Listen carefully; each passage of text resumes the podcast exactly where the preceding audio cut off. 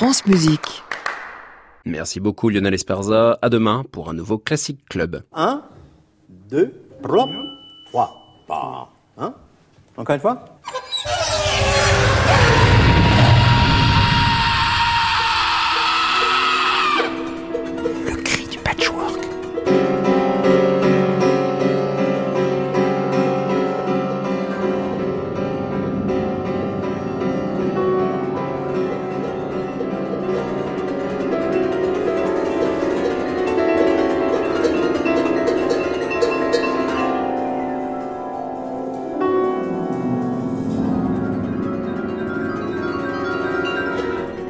Chers écoutants, bienvenue dans le Cri du Patchwork, une émission qui en est à son 200e épisode. Nouvelle étape dans notre thématique du mois d'avril, le préfixe trans. Et aujourd'hui, nous parlerons de trans avec un E, en compagnie de Jean-Baptiste Masson, compositeur qui travaille sur les musiques sédatives, celles qui nous endorment, celles qui nous transportent d'un état vers un autre. Nous parlerons d'hypnose, de transe, de somnolence, en tout cas de ce moment où nous n'écoutons plus. Bien entendu, on retrouve en fin d'émission les portraits sonores d'Antoine Berland, des petites choses composées avec des gens sonnants. Et comme chaque mardi, un son qui débute.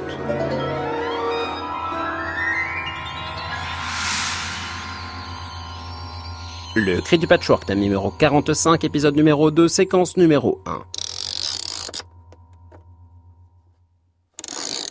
Eh, qu'est-ce que vous avez fait encore? Pas étouffé. Eh oui. Le son de la semaine.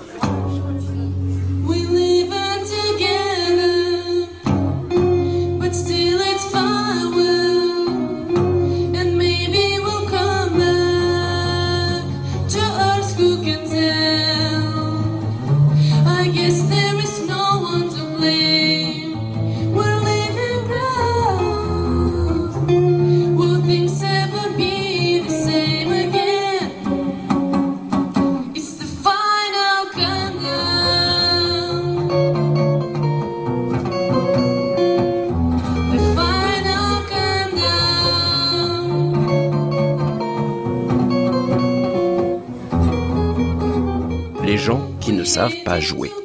On peut dire, sans aucun chiffre à l'appui, qu'il y a dans ce bas monde plus de gens qui ne savent pas jouer d'instruments que de musiciens qui maîtrisent leur bignou. Mais aujourd'hui, grâce aux joies de l'Internet, nous avons la possibilité de tomber sur des pépites d'anti-virtuosité totale, comme cette reprise d'anthologie de The Final Countdown du groupe Europe. C'est l'espace, ça flotte, c'est faux, mais cela garde une saveur toute réjouissante. Ces musiciens débutants, captés sans doute en plein cœur de leur toute première représentation, ont eu le courage de montrer leur talent à qui veut. Et c'est bien là soit le problème, soit le génie. Parce qu'on peut tout à fait faire exprès de mal jouer d'un instrument. Prenez le cas de l'autoproclamé roi de la trompette et roi des papas, j'ai nommé Vincent Malone. Dans ses nombreux disques, il ne laisse apparaître que sa propension à mal jouer, à tordre les standards tels que les feuilles mortes de Joseph Cosma sous l'impulsion de sa trompette fausse et crachouillante. Et pourtant, il sait tout à fait jouer, ce Vincent Malone, ou bien il a oublié comment on jouait.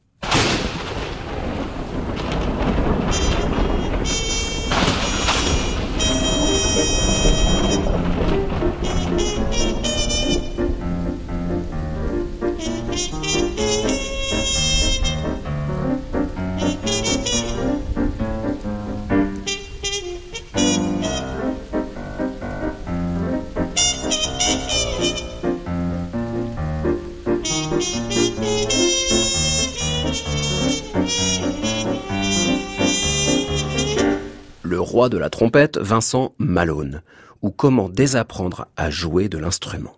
A contrario, on peut aussi choisir de ne pas apprendre à jouer d'un instrument et de l'aborder instinctivement. C'est un peu ce qu'a fait Ornette Coleman avec le violon qu'il adopte à partir de 1966 dans l'album The Empty Fox Hall. Dans cet ovni du free jazz, Ornette Coleman, qui ne sait pas jouer du violon, est accompagné de l'immense contrebassiste Charlie Haddon et de son fils, Denardo Coleman à la batterie, alors âgé de 10 ans. Le résultat Une musique stratosphérique, explosée, où le geste prime sur le résultat, où les oreilles sont toujours attirées par mon et par vos dans un fatras sans pareil.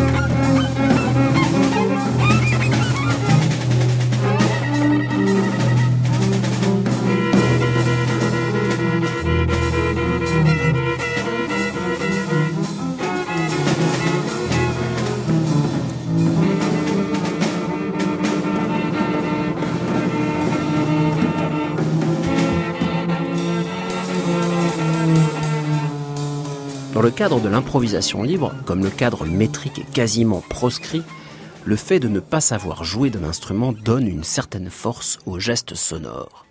Une forme de naïveté que nombre de musiciens virtuoses cherchent à retrouver en vain. En cela, la démarche de Keiji Haino, musicien de la première vague de la noise japonaise, lui permet de se renouveler et de garder une forme de fraîcheur constante. À l'origine, il est guitariste, mais aujourd'hui il joue et manipule plus de 200 instruments, et donc cherche avant tout à faire du son, à déployer sa propre énergie dans chacun d'eux, qu'il soit lutte renaissance ou au bois zournaille, transcendant.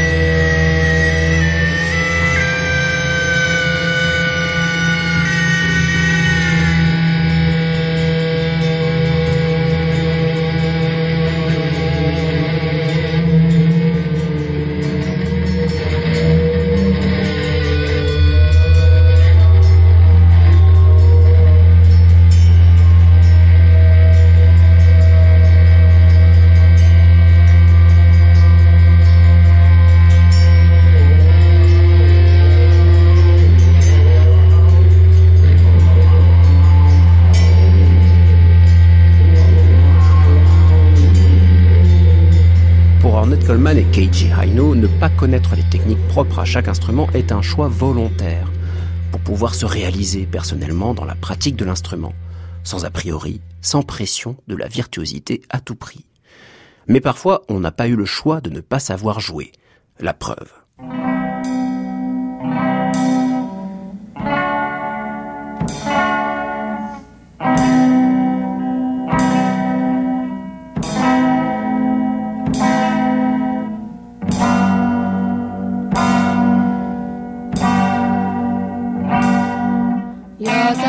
Sweet thing, sweet thing, sweet thing, but you can be so mean. You're such a sweet thing, sweet thing, sweet thing, you used to make me dream.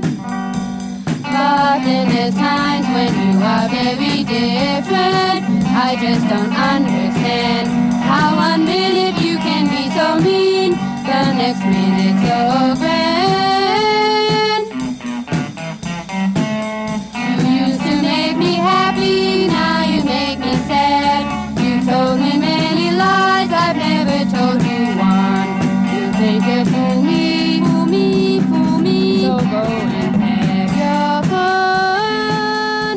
Groupe devenu mythique, les Shags, constituaient des sœurs Wiggin, forcées dès 1968 par leur père à devenir un groupe à succès.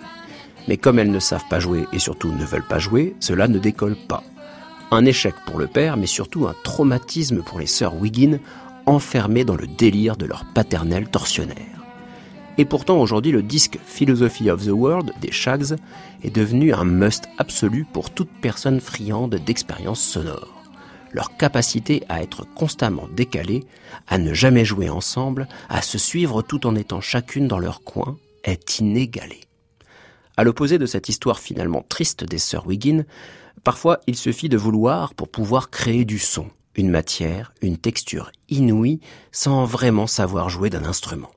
C'est le cas de la panfare, une forme d'atelier-concert participatif ouvert à tous, uniquement réalisé sur une gamme d'instruments de la famille des cuivres.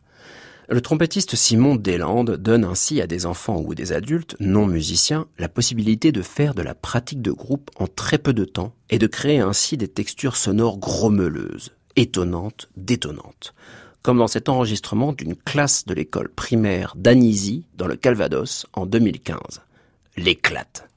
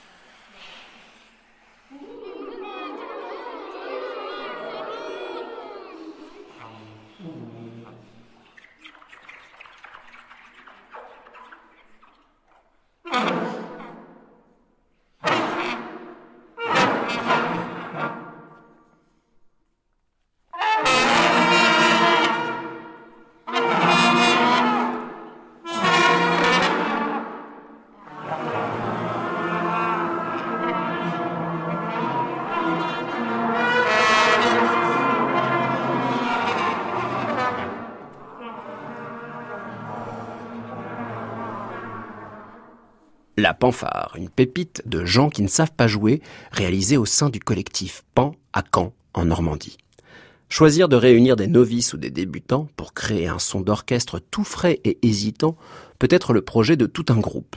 Le Portsmouth Sinfonia, constitué au départ d'étudiants en arts plastiques, sous l'impulsion de leur professeur, le compositeur Gavin Bryars, en 1970, ne recrutait ainsi que des débutants, des musiciens fragiles, pour pourtant interpréter des œuvres virtuoses du répertoire.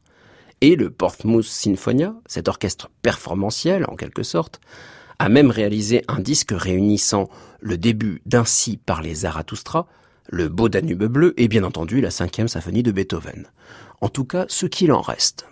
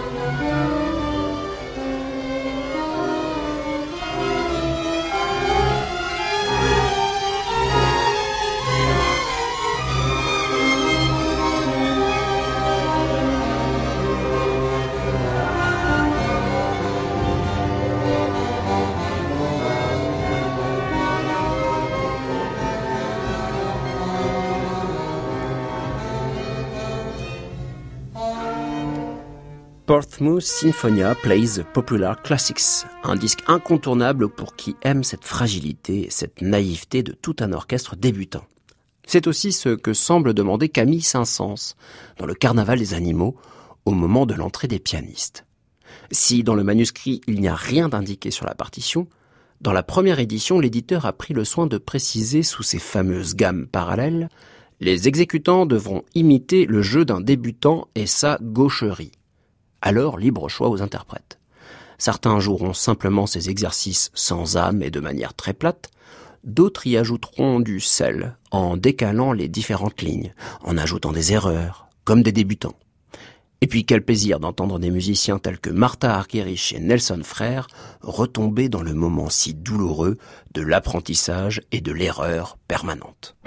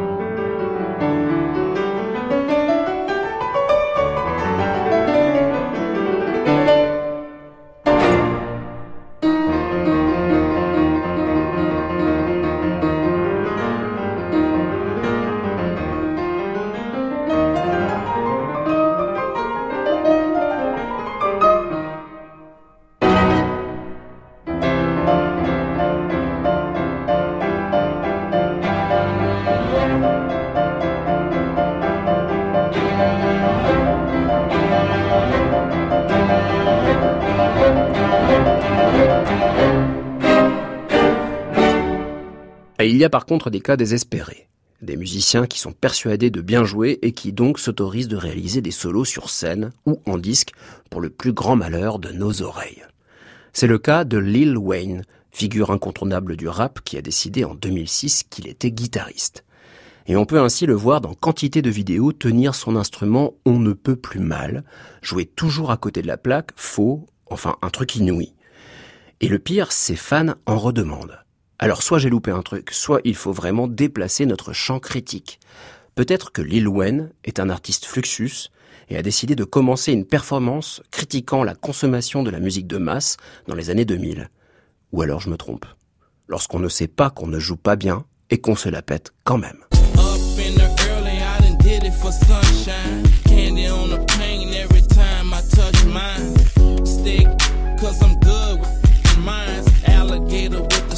My leather so soft, my top so soft. I probably have it all. He, he's so soft and I go so hard. I go so hard. She said my leather so soft, my top so soft. I probably have it all. He, he's so soft and I go so hard. I go so hard.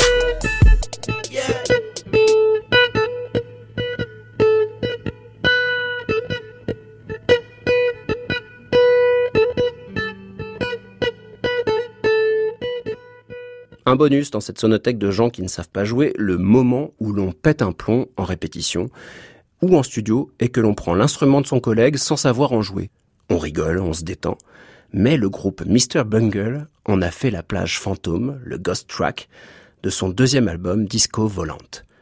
Et je ne me lasse pas d'entendre cet enregistrement brut d'une musique brute et si dingue.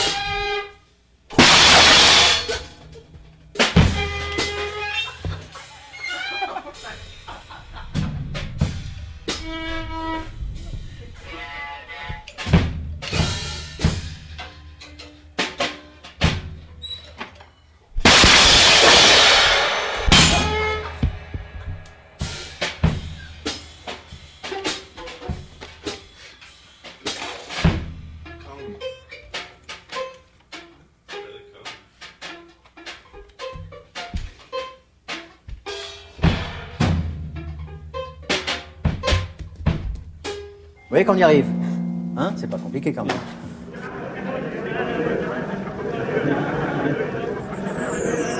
France Musique. Le cri du patchwork, Clément Lebrun. Jean-Baptiste Masson, bonsoir. Bonsoir.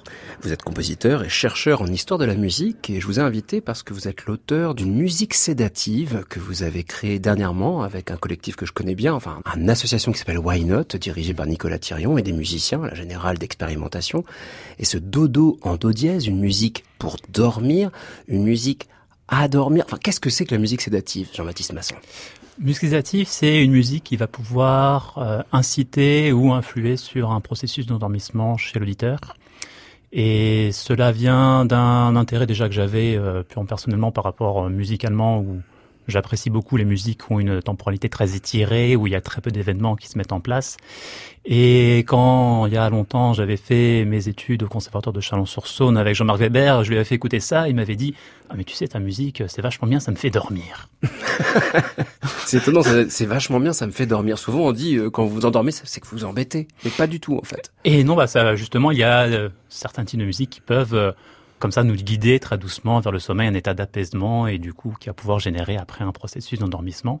Et du coup, ça avait eu lieu et des années après, j'ai eu l'opportunité d'être euh, compositeur associé avec euh, l'IPEM à l'université de Gand, l'Institut de psychoacoustique et de musique électronique et où j'avais rencontré en fait un chercheur qui travaillait, qui s'intéressait aux musiques sédatives et qu'on avait discuté euh, bah, justement cette anecdote de Jean-Marc Weber qui me disait que ma musique le faisait dormir m'était revenu et du coup c'est comme ça qu'on avait commencé à échanger sur qu'est-ce que pourrait être une recherche scientifique sur une musique qui irait inciter les gens à dormir pour éviter justement de prendre un cachet ou de prendre des somnifères, quoi que ce soit. Mm. Pourquoi pas écouter un petit peu de musique et puis comme ça s'endormir très tranquillement et bien dormir. Alors, est-ce qu'on peut dire dans ce cas-là que ça rentre dans le cadre d'une musique thérapeutique? Parce qu'on parlait de cachet, on parlait quand même de problématiques pour s'endormir. Là, vous rentrez dans le cadre d'une musique thérapeutique, mais toujours de création. Voilà, bah c'est aussi quand on parle de musique, il y a un moment, si on est juste à faire des choses qui sont très avec uniquement des fréquences, des sinus ou autres, bah ça va pas forcément intéresser tout le monde. Moi, en tant que musicien, plus de la sphère expérimentale, j'ai trouvé ça assez rigolo. Mais je conçois que les autres auditeurs puissent trouver ça un petit peu étrange ou pas du tout intéressant.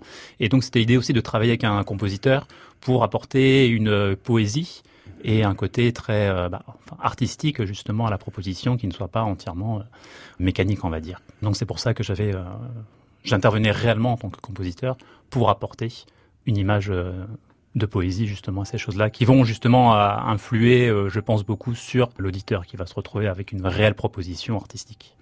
Vous qui travaillez, Jean-Baptiste Masson, depuis longtemps sur ces musiques de drone, donc musique, on va dire, entretenue, de son entretenu, vous avez déjà eu cette posture vis-à-vis de votre musique ou celle des autres? Parce que je pense à la Montaigne, par exemple, qui fait ça depuis des années de ce rapport à un transport, à une forme de transe, c'est-à-dire un, un, déplacement en fait de notre écoute jusqu'à ben, une forme d'hypnose qui est proche peut-être du sommeil. Est-ce que c'est vous une expérience déjà physique que vous avez connue avant de vous attaquer à ces musiques sédatives Je pense oui que ça vient vraiment de là sur l'embodiment de, de, la musique et le fait de ressentir cette expérience vécue de la musique du temps réel et que forcément en tant que musicien c'est des choses auxquelles je suis à chaque fois confronté, même par rapport à mon processus de composition qui part vraiment aussi souvent, notamment quand je fais de la musique électronique, électroacoustique, sur un processus d'improvisation que je retravaille après.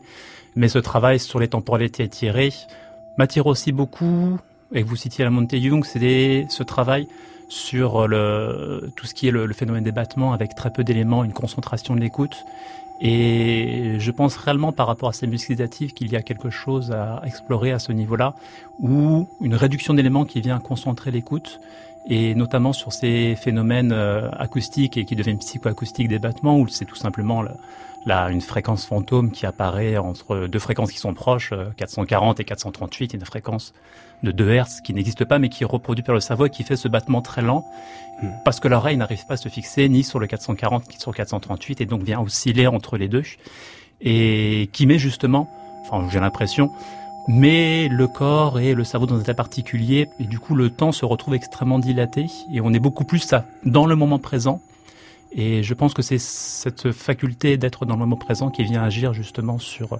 ce, un possible effet euh, sédatif ou un possible effet calmant, relaxant, parce qu'on est calme et relaxé et que la musique se déroule très lentement, du coup on se met à respirer beaucoup plus lentement aussi, et donc c'est à partir de là qu'un processus d'endormissement euh, intervient. Alors je vous propose, euh, Jean-Baptiste Masson, d'écouter un premier extrait pour entendre justement vos recherches dans ce cadre des musiques sédatives. On va écouter Sleep and His Half Brother Death, composé en mai 2018, donc très récemment. Et on va écouter un extrait, alors plus trop court parce que c'est un projet qui dure 4-5 heures, c'est ça Voilà, ça fait partie d'une pièce qui est beaucoup plus étirée, qui a pour objectif de durer 4-5 heures, peut-être un peu plus. Et donc là, c'est là une partie qui est, disons, terminée, qui fait une 36 minutes, mais forcément, par rapport à ce que je disais de temporalité tirée, de peu d'événements, sur 3, 2, 3, 4 minutes, effectivement, on va pas attendre grand chose, mais ça sera justement, ça va vous donner une image de ces nappes et de ces évolutions extrêmement lentes. Avec aussi, il a un petit jeu sur les, les harmonies microtonales qui m'intéresse aussi d'explorer par rapport au battement dont je parlais juste avant.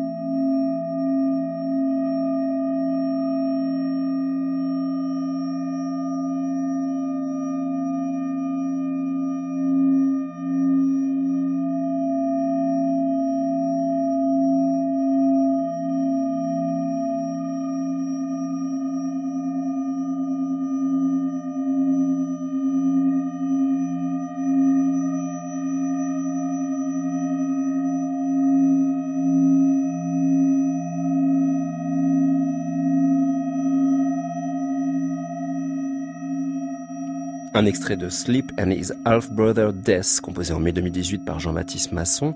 Alors je parle peut-être un peu fort après l'expérience qu'on vient d'avoir, c'est-à-dire que là, dans cette musique, c'est un tout petit extrait hein, d'un process hmm. qui dure 4-5 heures.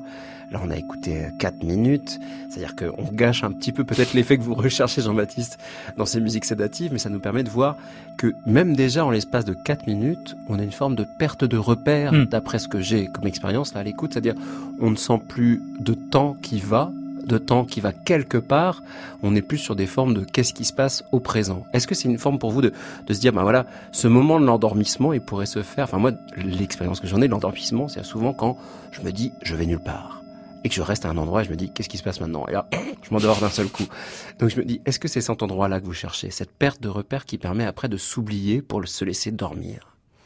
Il y a cette question de l'oubli justement et de laisser des espaces pour que l'auditeur puisse avoir ses pensées qui dérivent ou du coup c'est une gestion de la narrativité en fait qui est sur des temporalités beaucoup plus longues puisque vous avez dit que c'est effectivement la pièce dure 4-5 heures, là on a 4 minutes, ce qui fait qu'on n'a pas un processus de direction dans la musique qui est dirigé sur 4 minutes, mais ça va beaucoup plus sur une arche qui dure 15, 20, 30, 40 minutes. Et ce qui fait que, effectivement, sur ces petites durées, on a l'impression que c'est une stase qui est installée et sur lequel, effectivement, par rapport aux peu d'éléments qui sont proposés, il y a une absence de rythme aussi, ou un rythme qui est très dilué.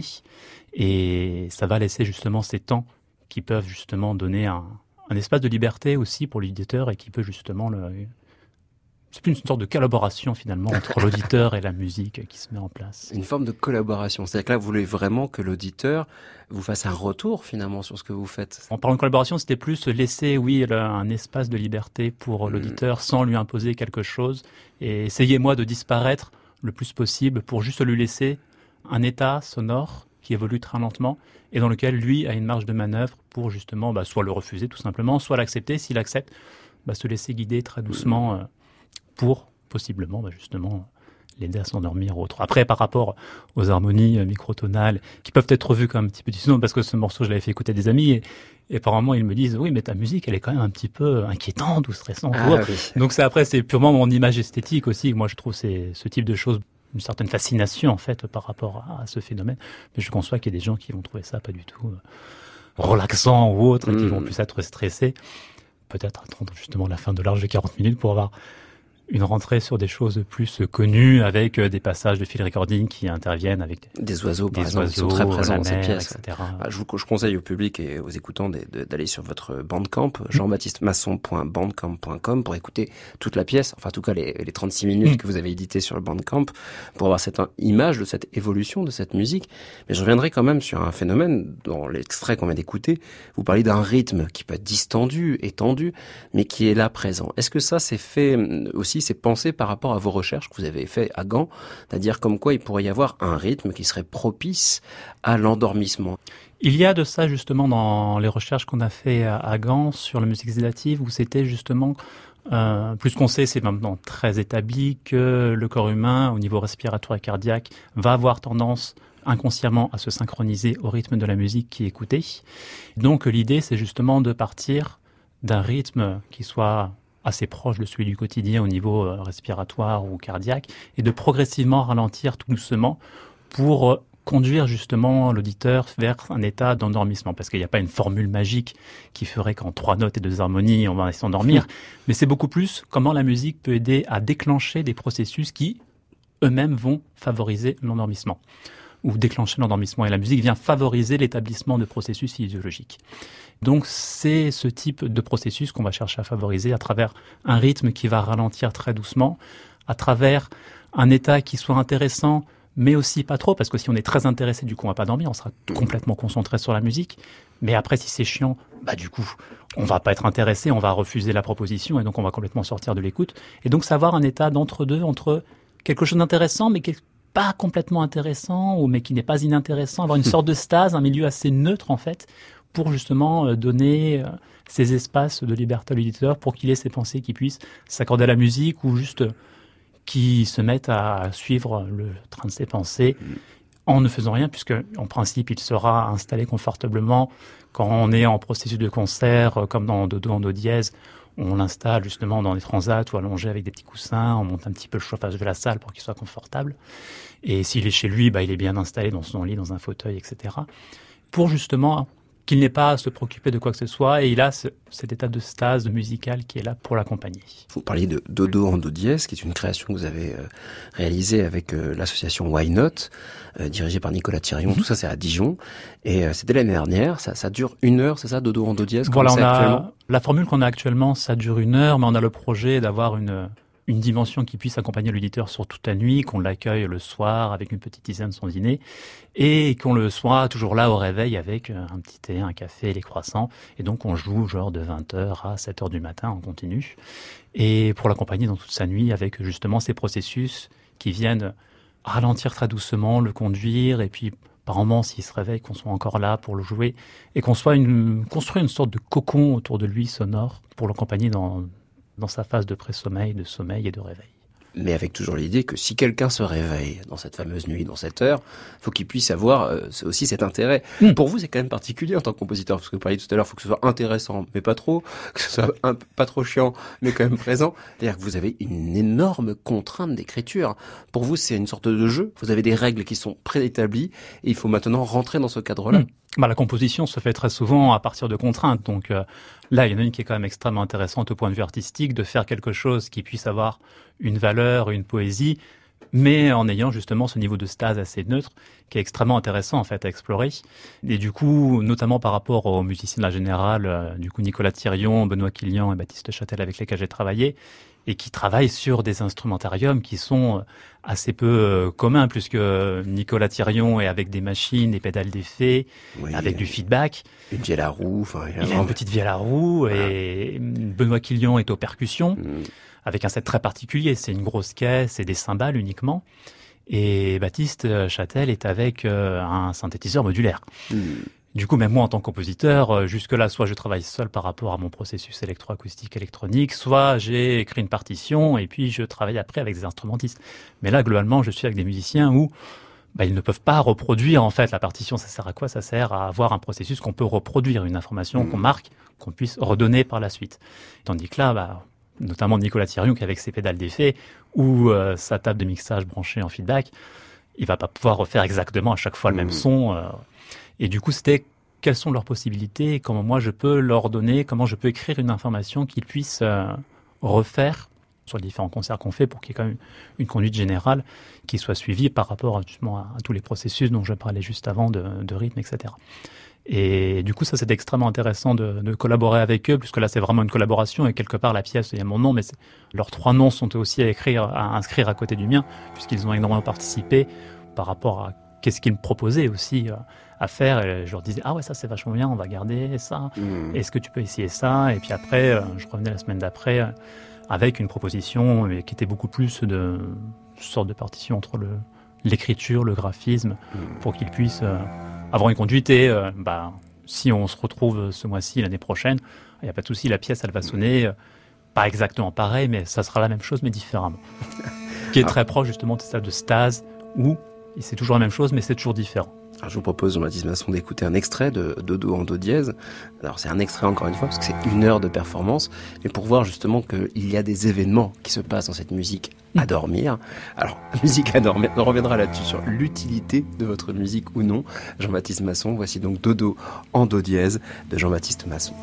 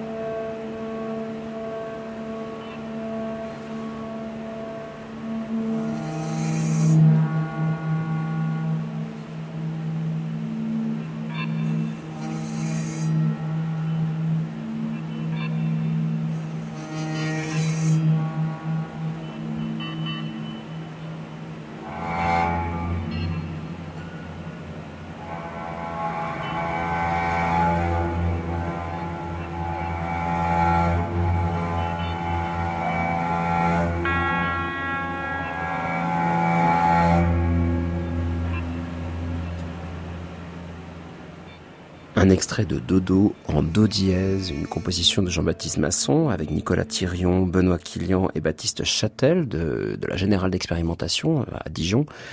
C'est une pièce que vous avez reprise plusieurs fois. Euh, On l'a joué deux fois, ouais, pour le hmm. moment là, à Dijon, à Vézelay également. Et pour les musiciens, les interprètes, euh, est-ce qu'ils ont eu cette sensation eux-mêmes en jouant de rentrer dans un état, euh, non pas d'endormissement parce qu'ils jouent, mais est-ce qu'ils avaient cet état justement assez particulier de ce moment un peu, moi j'appelle ça un moment d'hypnose. C'est-à-dire on sait qu'on est là, on sait qu'on n'est pas là, on est dans une écoute, on est présent sans l'être. Est-ce qu'ils ont eu eux aussi en jouant cette sensation-là?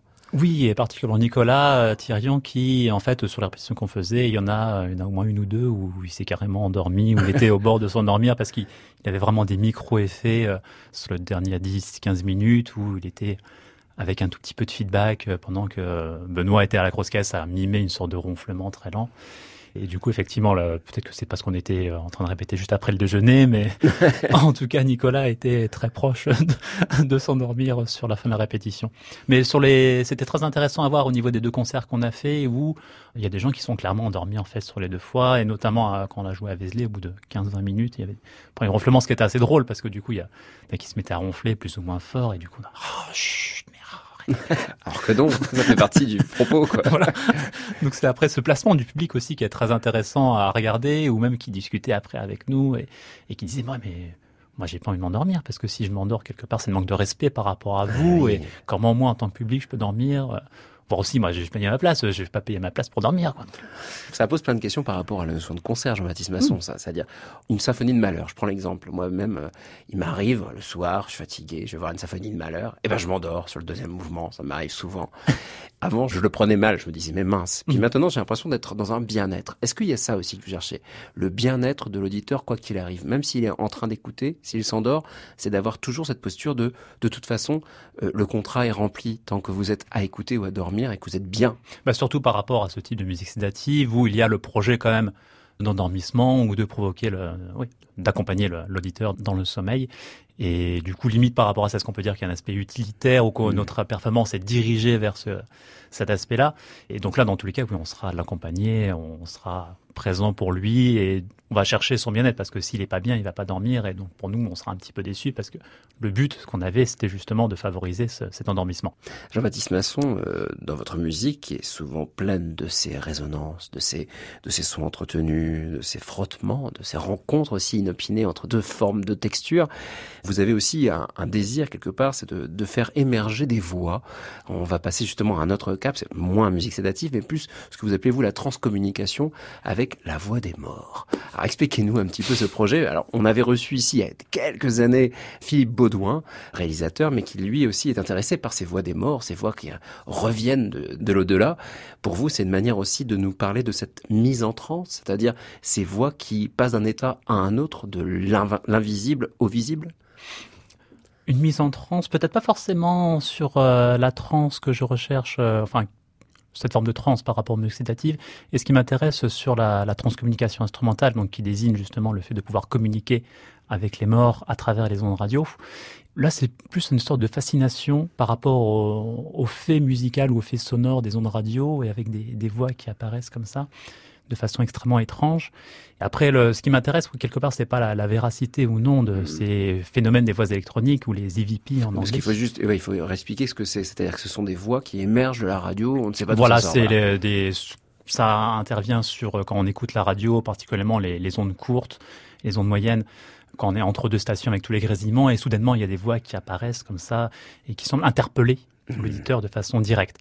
Donc processus qui est apparu à travers les, recherches qu'avait fait Friedrich Rugenson à la fin des années 50, où justement il faisait des enregistrements d'oiseaux en pleine campagne et il y a des voix qui l'ont interpellé directement alors qu'il était censé être dans une zone dépourvue de toute interférence électromagnétique. Et c'est à partir de là que ces recherches ont commencé et poursuivi euh, notamment avec Constantine Raudivet, un, psychologue letton qui avait été très intéressé par ça et qui a enregistré, euh, je crois, 60, plus de 72 000 voix en quelques années en justement en écoutant euh, sur le, la radio qui semble être le, le, médium de préférence des morts pour entrer en contact avec nous et nous délivrer des messages qui ne sont pas toujours extrêmement apaisés ou apaisants.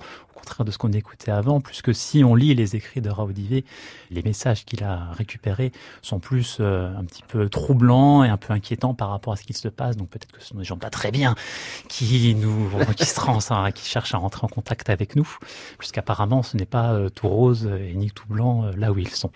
Mais il n'empêche que ce phénomène des voix qui apparaissent au milieu des parasites est extrêmement poétique, je trouve, à la base. Et c'est ce qui m'intéressait en fait quand j'ai découvert ça mm. par moi-même et j'ai été très content après de voir qu'il y avait des choses euh, qui existaient, qui avaient été faites euh, mm. par rapport à ça. Il y a quelque chose d'un intérêt incroyable d'entendre ces voix qui viennent de nulle part et puis cette saleté en fait qu'il y a toujours sur ce son mm. qui peut être la base d'une recherche pour vous en tant que compositeur. Mais tout à fait, mais c'est ça qui est très extrêmement intéressant à observer, c'est la, texture sonore et on pourrait se dire aussi mais pourquoi ces voix n'apparaissent-elles pas de façon claire? Ça serait quand même vachement plus simple.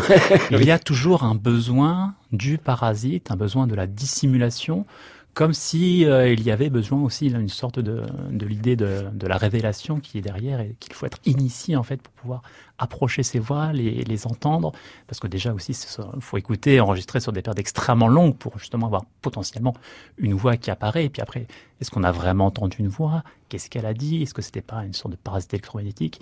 Et tous ces phénomènes de la pariodélie qui désigne justement la propension de l'esprit humain à reconstituer des formes connues à partir de, de parasites. Donc, par exemple, quand on voit une forme dans les nuages, dans une tache, et on voit un visage, on voit un mouton, ou je ne hmm. sais quoi. Et mais ça existe tout à fait au niveau euh, audio. Et bah, je conseille aux auditeurs d'aller sur YouTube et de taper Paréodélie, et ils vont pouvoir avoir des choses extrêmement drôles. Ça, ça marche beaucoup mieux sur les, les voix, les comment les langues étrangères. On va reconstituer des hmm. choses qui ne sont pas illusions dites, auditives, quoi. Ouais, on va voir, quoi. Et donc après, il y a toujours ce jeu sur euh, est-ce que j'ai vraiment entendu ça? Qu'est-ce que j'ai entendu? Mais le fait que ça soit une voix aussi qui est porteuse d'humanité, ça a un rôle extrêmement fort. Et par rapport à la radio, justement, on entend des choses qui ne sont pas présentes.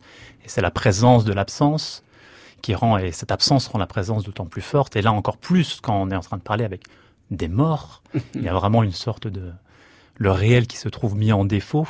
Et cette émergence du fantastique qui apparaît et qui est extrêmement intéressante euh, d'un point de vue poétique à explorer.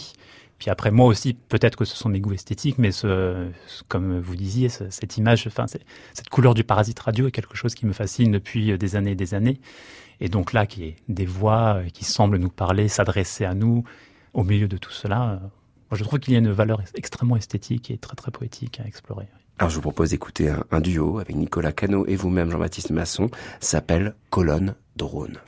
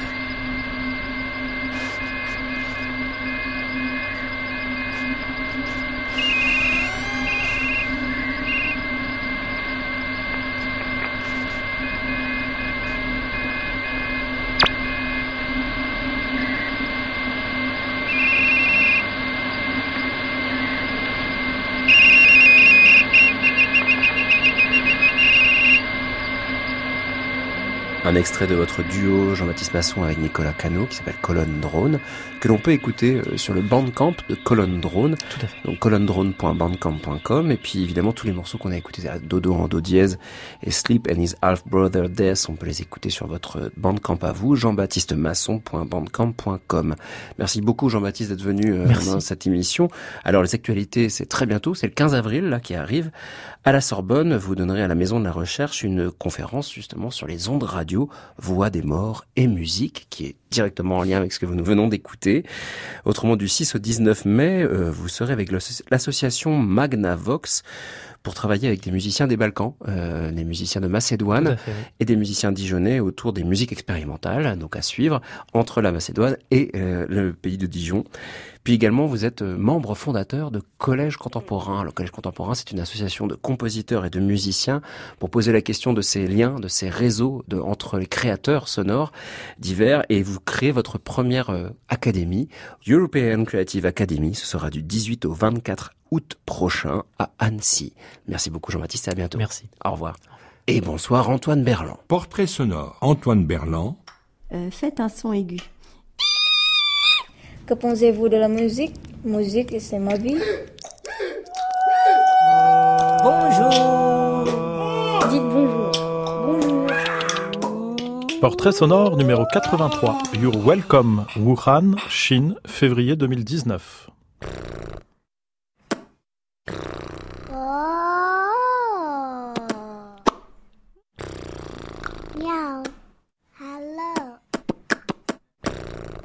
弹钢琴。汪汪。喵。嘿。moo。Thank you。喂。啊。喂喂。喂喂喂，请把你的微笑留下，请把我的歌带回你的家，请把你的微笑留下。明天，明天这个人飞遍海角天涯，飞遍海角天涯。明天，明天这个人将是遍野春花，将是遍野春花。I like a pink. Thank you. You're welcome. 谢谢。拜拜是再见。我住在武汉。哆来咪发嗦拉西哆。燕子穿花衣，年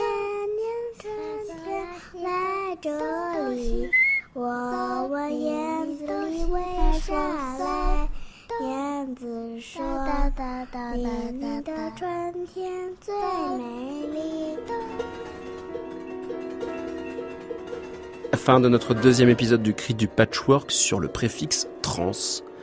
Le Cri du Patchwork, c'est Perrine Mingui aux commandes et à la réalisation, Valentin Carpentier à la préparation et aujourd'hui à la technique, Olivier Dupré. La semaine prochaine, je vous invite à venir écouter la parole de Thierry Pécou, un compositeur que nous avons rencontré dans le cadre du festival Aspect des musiques d'aujourd'hui à Caen, le 20 mars dernier. Nous parlerons avec lui de transport, de l'âme, du son, des rituels, car sa musique s'attache à transposer dans notre culture nombre de rituels du monde entier, et principalement amérindiens. L'occasion de présenter son nouveau projet avec son ensemble, Variance. Cela s'appelle Naas Zaan, ou le monde scintillant, un oratorio qui sera donné à l'Opéra de Rouen les 23 et 25 avril prochains.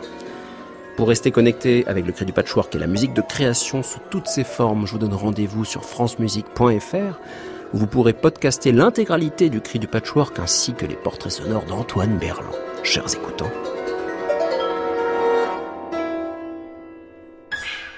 Si je fais 1, tagaram, 1, parap, 2, ça suffit. Il sait ce qu'il a à faire. 1, parap, 2, 3. C'est simplement pour savoir qu'on est ensemble. Hein. Bonjour, au revoir. Voilà. France Musique, il est minuit, l'heure de rentrer de plein pied et de pleines oreilles dans les nuits de France Musique, en compagnie d'Anne Montaron et Création Mondiale. À réécouter sur francemusique.fr.